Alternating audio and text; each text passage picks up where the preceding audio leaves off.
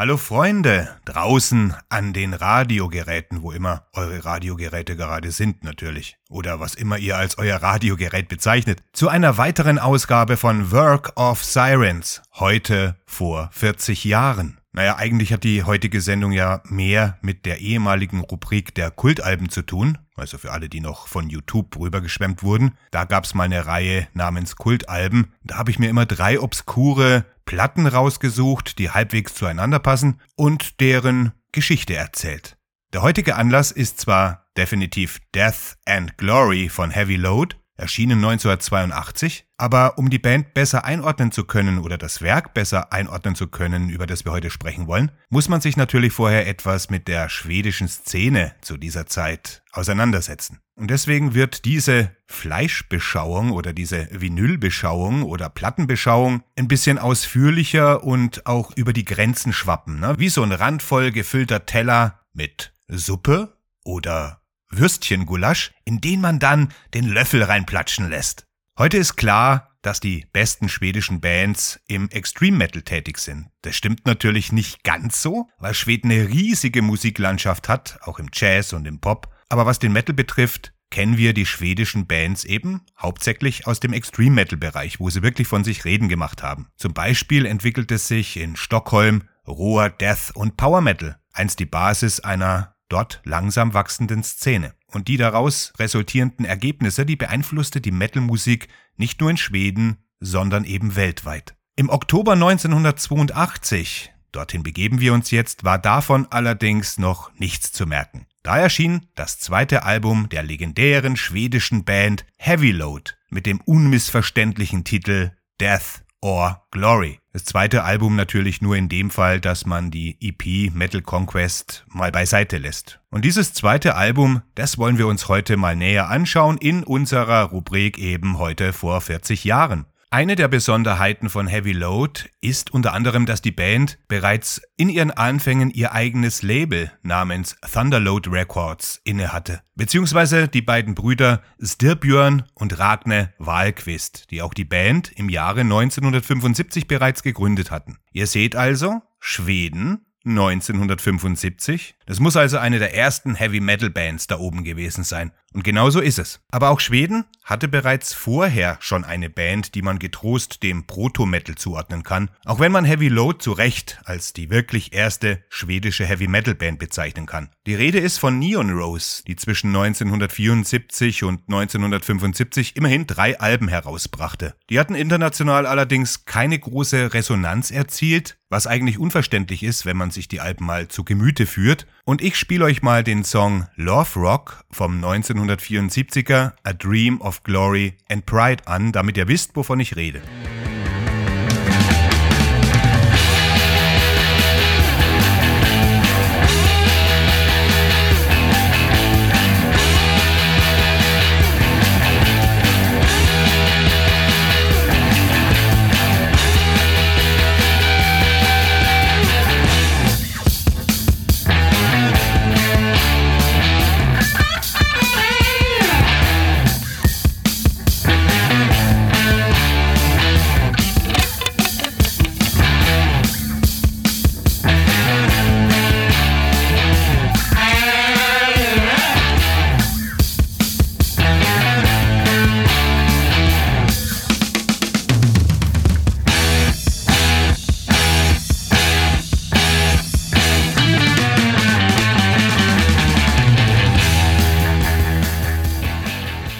So klang also Schweden in den 70er Jahren. Noch kaum beleckt von den harten Klängen, geschweige denn von irgendwelchen Wikinger-Themen. Wenn man sich vorstellt, dass Schweden heute neben den USA und England als wichtigster musikalischer Markt gilt, dann ist das Tempo der Aufholjagd völlig erstaunlich. Im Gegensatz zu Großbritannien zum Beispiel hatte der Punk in Schweden keinen direkten Einfluss auf die Entwicklung des Heavy Metal dort. Obwohl die Bands natürlich ebenfalls mitbekamen, was sich Ende der 70er Jahre auf der Insel langsam herauskristallisieren sollte. Später dann in den 80er Jahren und Ende der 80er und vor allem in den 90er Jahren war das ganz anders. Da hatte der Hardcore-Punk durchaus seinen Einfluss auf die dortige Death Metal-Szene. Aber in den 70er Jahren waren die Schweden noch völlig unbeleckt davon. Unbeleckt. Das ist so ein Lieblingswort von mir. Unbeleckt. Aber was hatten sie stattdessen? Stattdessen hatten Proto-Metal-Bands wie Deep Purple, also sogenannte Proto-Metal-Bands, es sind ja in Wirklichkeit immer noch Hardrock-Bands, so wie Deep Purple, Rainbow, oder Whitesnake einen sehr großen Einfluss auf die schwedischen Musiker, vor allem auf die der melodischen Sorte. Und Melodie ist ja tatsächlich ein traditionelles schwedisches Element in fast allen musikalischen Genres. 1978 also nahm auch dort dann der Heavy Metal langsam Formen an. Als nämlich die Wahlquist-Brüder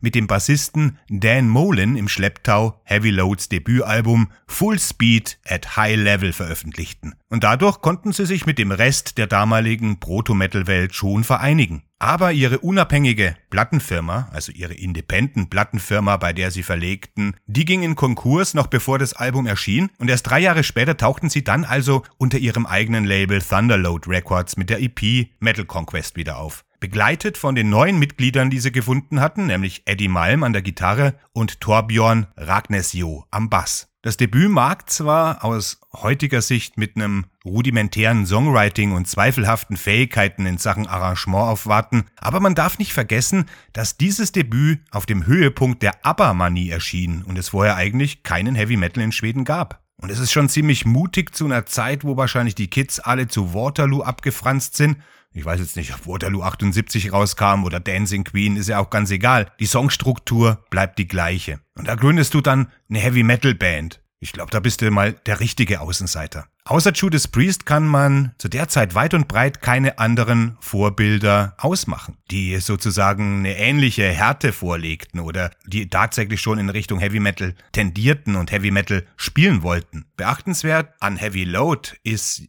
außer dass sie natürlich die erste schwedische Heavy Metal Band waren, das aufkeimende Wikinger-Thema in den Lyrics in Songs wie zum Beispiel Sons of Northern Light vom Debüt.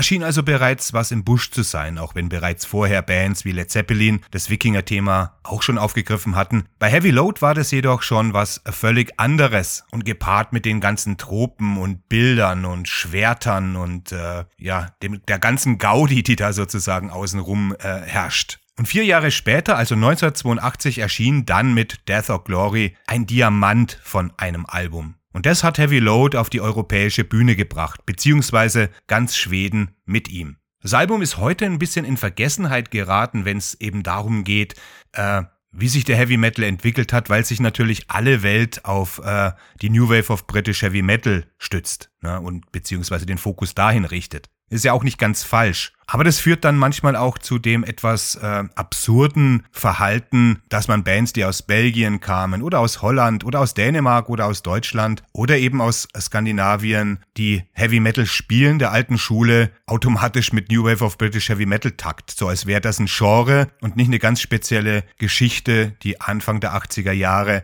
in Großbritannien passierte. Aber klar, so roh, episch, rau und melodisch zugleich hat Death or Glory natürlich ein ähnliches Feeling wie die britischen New Wave Bands. Aber hier hört man bereits diesen schwedischen Twist. Die Schweden haben ja eben diese, ich glaube, die können gar nicht anders, als äh, so eine ganz spezielle Melodieführung in ihre Musik einzubinden. Death or Glory ist nicht nur wegen seines musikalischen Wertes wichtig, sondern weil dieses Album die Wiege der schwedischen Metal-Szene darstellt. Lassen wir das jetzt mal mit dem Debüt, das noch ein bisschen verkorkst anmutete. Death or Glory aber, das hat die Messlatte für jede nachfolgende Band gesetzt. Und ich spreche jetzt bewusst nicht von Bathory oder Candlemass, die in den 80er Jahren ja im Sinne von Bathory zwei Genres sozusagen fast allein aus dem Boden gestampft hat, und Candlemass, die ja mit dem Epic Doom auch ein ganz eigenes Genre begründet haben, aber die beiden Bands sind eine ganz andere Baustelle. Sondern ich spreche hier von dem, was man dann auch gleich als die erste Welle des schwedischen Heavy Metal bezeichnet hat. Der Begriff tauchte Mitte der 80er Jahre in verschiedenen Musikzeitschriften auf. Ich konnte aber leider nicht rausfinden, wo tatsächlich zum ersten Mal. Hier und da kann man lesen, dass es äh, das Rocket war,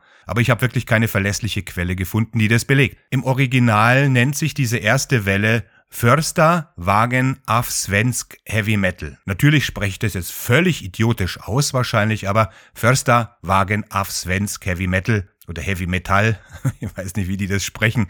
So hieß die Phrase, das Akronym im Original. Und dazu gehörten dann bald Gruppen wie 220 Volt, X-Witch, Torch, Europe Overdrive, Gotham City und sogar Oz, obwohl die letzten natürlich eigentlich eine finnische Band sind. Aber 1983 sind die umgesiedelt nach Schweden, weil sie gemerkt haben, da tut sich was und da hofften die natürlich auch ein bisschen was vom Kuchen abzubekommen und durch die schwedische First Wave für ihre Musik mehr Aufmerksamkeit dort zu bekommen oder zu erlangen, weil Finnland ja noch ein bisschen mehr abgeschlagener war musikalisch als Schweden zu der Zeit überhaupt, weil Schweden war ja musikalisch schon wer, auch wenn jetzt nicht unbedingt im Metal. Und ähnlich wie bei der New Wave of British Heavy Metal handelt es sich bei dieser schwedischen Welle um eine ziemlich breit gefächerte Gruppe von Bands, die keinem bestimmten Sound zugeordnet werden können. Es wird zwar bei der New Wave of British Heavy Metal immer so dargestellt, es stimmt aber eigentlich nicht. Aber wir werden das uns in einer anderen Sendung mal anschauen, ganz genau, wenn es um die New Wave of British Heavy Metal geht. Und was ist denn eigentlich dieser spezifische Sound der New Wave of British Heavy Metal, wenn man die ganzen Bands mit reinnimmt und sie vergleicht ist er eigentlich gar nicht vorhanden. Aber wie gesagt, das ist eine ganz andere Sendung, da kommen wir noch dazu. Bei Heavy Load sind diese ja, ich nenne es mal Metal-Tropen, diese überladenen Tropen wie die übertriebene Männlichkeit, die Schwerter, die Wikinger, das Trinken, das Mannhafte, das Grölen, das ist alles schon voll ausgeprägt, was natürlich wenig überraschend zu vielen Vergleichen mit Manowar geführt hat und auch heute noch führt. Aber die Schweden waren eben schon fünf Jahre früher dran. Weiterhin interessant ist die Tatsache, dass Ende der 70er in Skandinavien keineswegs ein Bewusstsein über die heidnische Tradition oder die nordische Tradition existierte. Ragne Wahlquist hat mal in einem Interview gesagt, dass ihnen in der Schule der Lehrer versuchte einzubläuen, dass Wikinger kleine Männer waren, die den ganzen Tag das Feld mit Lederkappen auf dem Kopf pflügten und sonst nichts gemacht hätten. Also eine völlige Geschichtsklitterung, da war einfach kein Bewusstsein für die eigene Geschichte vorhanden und ich glaube, das hat zu der Zeit auch wirklich niemanden interessiert oder galt als äußerst befremdlich. Jetzt schauen wir uns das Album mal ein bisschen näher an. Der erste Track ist wahrscheinlich der bekannteste von Heavy Load. Und natürlich heißt der Heavy Metal Angels in Metal and Leather. Das ist ein Song mit einer erstaunlichen Progression, mit sehr intelligentem Einsatz von Akustikgitarren und Keyboards, mit leidenschaftlichen Solis und natürlich einem Refrain, der dazu gemacht ist, mitgegrölt zu werden, bis das Gesicht rot anläuft und platzt.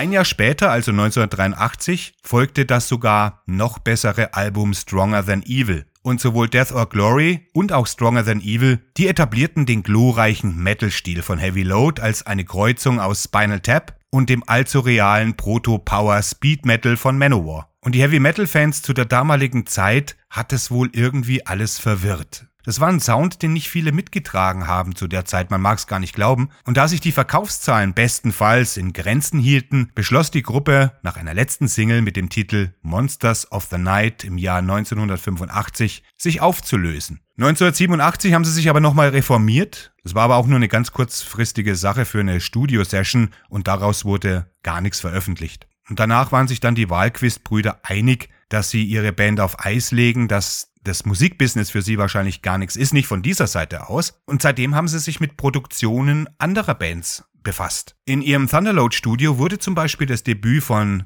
Candlemass, Epicus, Dumicus, Metallicus und auch Nightfall aufgenommen, die Band Veni Domine oder Isengard, also Fenris hat er auch aufgenommen. Es gibt noch einen Fun Fact, der jetzt nicht das Death or Glory Album betrifft, sondern eben das Stronger Than Evil, nämlich dass Phil Lynott von Thin Lizzy die Band während ihrer Aufnahmen dort besuchte. Lynott war zu dieser Zeit gerade in Schweden auf Tournee und er gab der Band Vorschläge für den Schlagzeugsound, als er darum gebeten wurde, ein paar Bassgitarrenspuren einzuspielen. Und tatsächlich hat er das auch gemacht. Am nächsten Tag nämlich hat er die Bassspuren für den Song Free beigesteuert. Es wissen wahrscheinlich wenige, dass Phil Lynott auf einem Song von Heavy Load Bass spielt. Ich weiß nicht, ob das viele Thin Lizzy Fans wissen, denn Thin Lizzy ist schon wieder eine ganz andere Band und es ist nicht unbedingt kompatibel mit äh, dem Heavy Metal, den wir hier besprechen. Und ihr wisst ja, wie das manchmal ist. Da bleibt der Schuster dann doch gern bei seinen Leisten und will auch gar nicht wissen, was ein Lager macht, mit dem man sich vielleicht nicht ganz so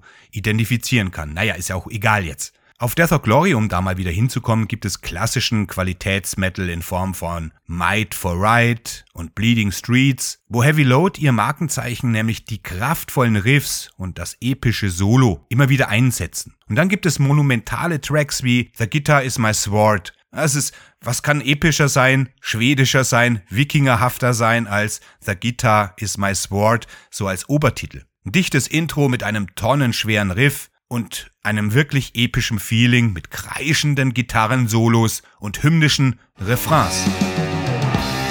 Wir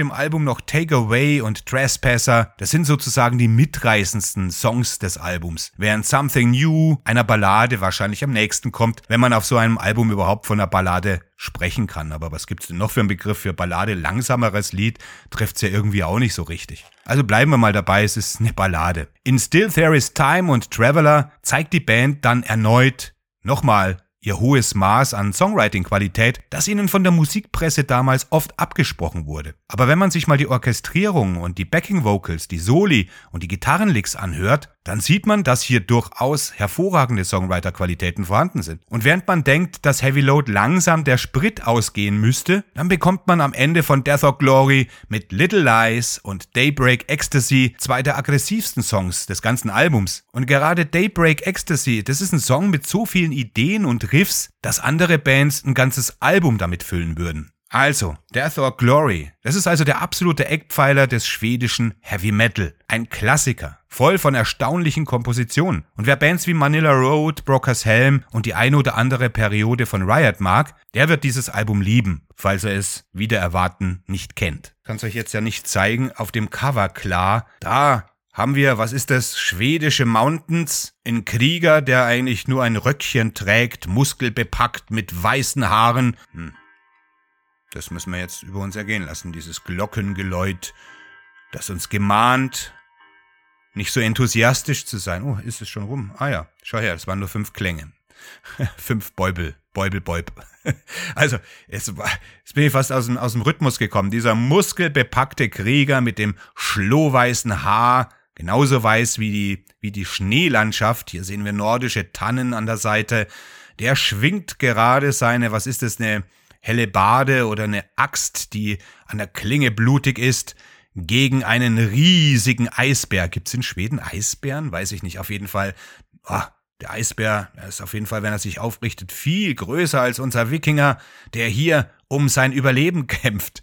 Und ja, das Album heißt Death or Glory und ganz genau ist es. Entweder wird er jetzt hier im Magen des Eisbären enden oder er bezwingt den Eisbär und der Eisbär wird im Magen des Wikingerenten am Abend am Lagerfeuer mit einer Dose Met. Na, Dosen gab es ja noch nicht, aber ein Horn hat er jetzt auch nicht um. Und im Hintergrund dieser, dieser schöne nordische blaue Himmel, dieser nordische blaue Nachthimmel. Vielleicht ist es sogar die Mitternachtssonne, kann ich jetzt auch nicht sagen. Grandiose Zeichnung, naive Malerei nennt man das so, wie man es gerne hat im Heavy Metal. Ich mag das. Und hinten drauf, ja, die Band, ein Live-Shot. Ja, ich habe hier irgendwie, irgendwie habe ich hier eine Anniversary-Dings, äh, fällt mir gerade irgendwie auf. Ich habe beide Alben, die ich jetzt genannt habe von Heavy Load, innerhalb, hier sogar mit einem schönen Booklet, also mit vielen, vielen geilen Band-Shots. Also wie eine Band eben ausschauen muss, eine klassische Heavy Metal Band.